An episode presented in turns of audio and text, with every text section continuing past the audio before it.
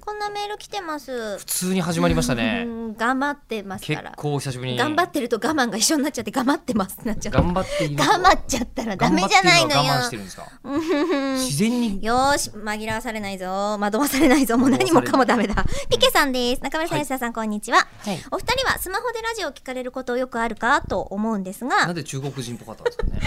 間違えたの切る場所 間あ中村さんが間違え た違えたのよく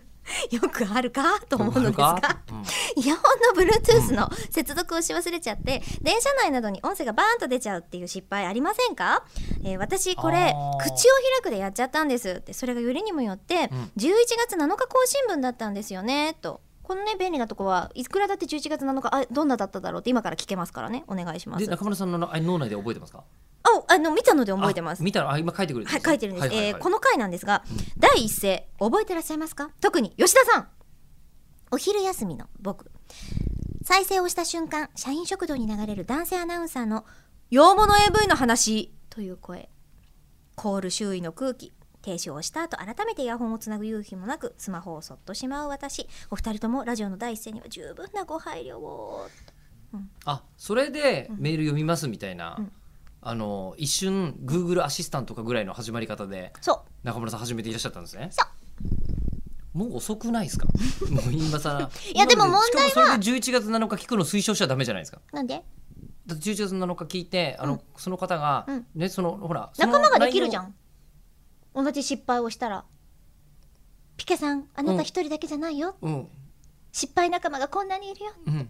あのー慰めになりますかねなるんじゃない一人ぼっちよりも二人ぼっちの方がうんと2人目の方のメリットってなんですかねうんうんと先人がいるから怖くないっていうそこの道は歩いても平気っていう平気じゃなかったっていう事例です よねだからみんなこで、れえみんなで平気じゃなくなれば平気じゃないのが増えた場合、んだあのマジョリティとマイノリティの問題ですよ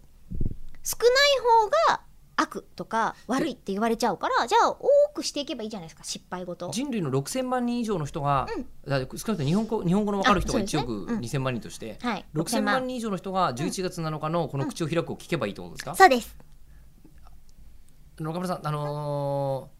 ー今完璧な解決策って顔してらっしゃるんですけどあのなんなんていうんですかね簡単にこの仮面取れますよ